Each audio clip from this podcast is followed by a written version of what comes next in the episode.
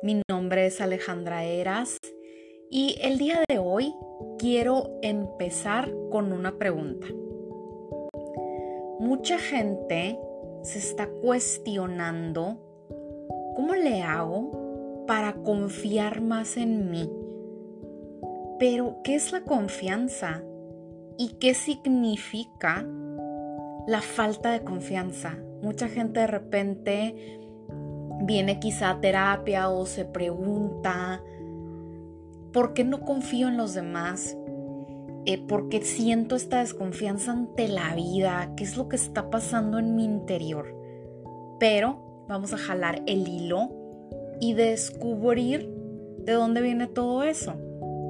Porque aquí el punto es, de repente no confías en la vida, no confías en los demás, y tienes a veces ese incluso enfermizo comportamiento de querer controlar todo para que todo salga a tu manera, porque no tienes fe, no tienes confianza, ni en ti ni en los demás. Pero el primer punto es comenzar a confiar en ti para poder confiar en los demás porque independientemente de las acciones que tengan los demás, confía en ti para saber que si algo no está bien, tú te vas a escuchar y tú vas a seguir tu intuición.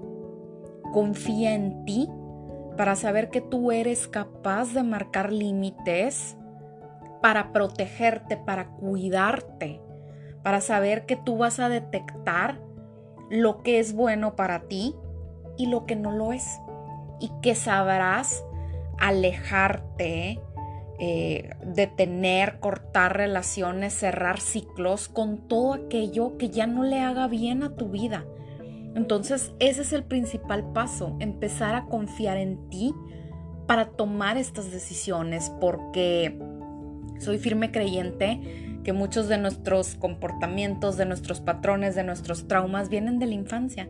Entonces la mayoría de las personas hemos de repente aprendido en nuestra infancia a no escucharnos, porque cuando sentimos una emoción viene la parte de estás exagerando, estás haciendo drama, em, no es para tanto, eres muy sensible y pocas veces, o sea, vivimos en una cultura donde no, no se validan las emociones. Y yo sé que a lo mejor tus emociones no van a ser la verdad absoluta y son solamente a veces una percepción tuya, cómo percibes la vida. Pero es importante darle validez, expresar y reconocer esas emociones. Entonces cuando no te has permitido reconocer esas emociones, ya no confías en ti. Ya no confías en lo que estás sintiendo porque en algún momento te dijeron, e, eres demasiado expresivo con tus emociones y aprendiste a callarte, a no expresar, a no hacerte caso. Y hoy te hago esta invitación a desprogramarnos para poder vivir la vida que queremos vivir.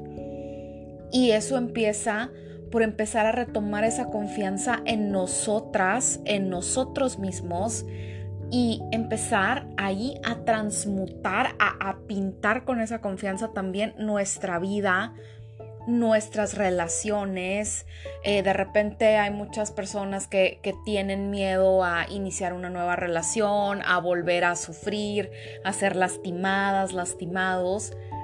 Y es válido, pero también eh, tienes que confiar en ti y saber que tienes las herramientas, que puedes buscar ayuda, que puedes nutrirte, puedes crecer, puedes confiar en ti para saber que vas a tomar las decisiones correctas. Y cómo hacer esto, cómo empezar a fortalecerme. Ahorita te dije uno de los, de los pasos, empieza a escucharte, empieza a hacerte caso, deja de ser tú quien empieza a desacreditar lo que sientes. Quita esa voz interior que a lo mejor ya viene programada con eh, es que estoy siendo muy dramática, es que no se vale sentir esto. Claro que se vale. Aprende a validar tus emociones, aprende a escuchar tu intuición. Obviamente al principio vas a desconfiar porque es algo a lo que no estás acostumbrada y, y no sabes cómo hacerlo, pero todo empieza con práctica, entonces empieza a hacer conciencia de, escucharte, de escuchar tus emociones, de validarlas, de tener esa conexión contigo, porque esa desconfianza también proviene de una desconexión con nosotros mismos, de no escucharnos, de no vernos, de, de no confiar. Otro punto importante también, otro tip que te dejo es empezar a cumplir las promesas que haces contigo también esta desconfianza viene de una profunda herida de traición. Y cuando hemos sido traicionados nos volvemos eh, controladoras.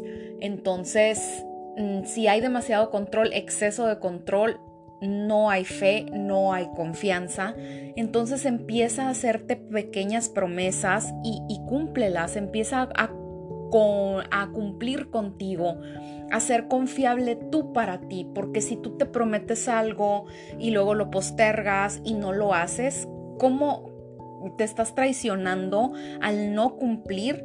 con eso, con tus objetivos de, bienestar, con tus objetivos de crecimiento personal. Entonces empieza por cumplirte a ti, a ti primero, empieza a ponerte como prioridad, empieza a escucharte, empieza a nutrirte con todo aquello que te esté generando bienestar y que esté aportando a tu vida. Siempre se vale cerrar ciclos, eh, vamos creciendo, vamos evolucionando y ya no las mismas cosas, las mismas actividades, las mismas relaciones dejan de encajar en nuestra vida. Entonces, pregúntate, ¿qué vida quiero crear? Qué es lo que suma y qué es lo que está restando a mi vida y empieza a hacer este análisis, empieza a hacer este cierre de ciclos, empieza a buscar todas aquellas cosas que te nutran y que te aporten pensando primeramente en ti. Y el pensar en nosotros de repente hemos creído que es algo egoísta, pero no lo es. Si quieres dar lo mejor de ti a los demás, tienes que estar bien tú para poder transmutar, transferir y, vibrar en eso y darle lo mejor de ti a los demás.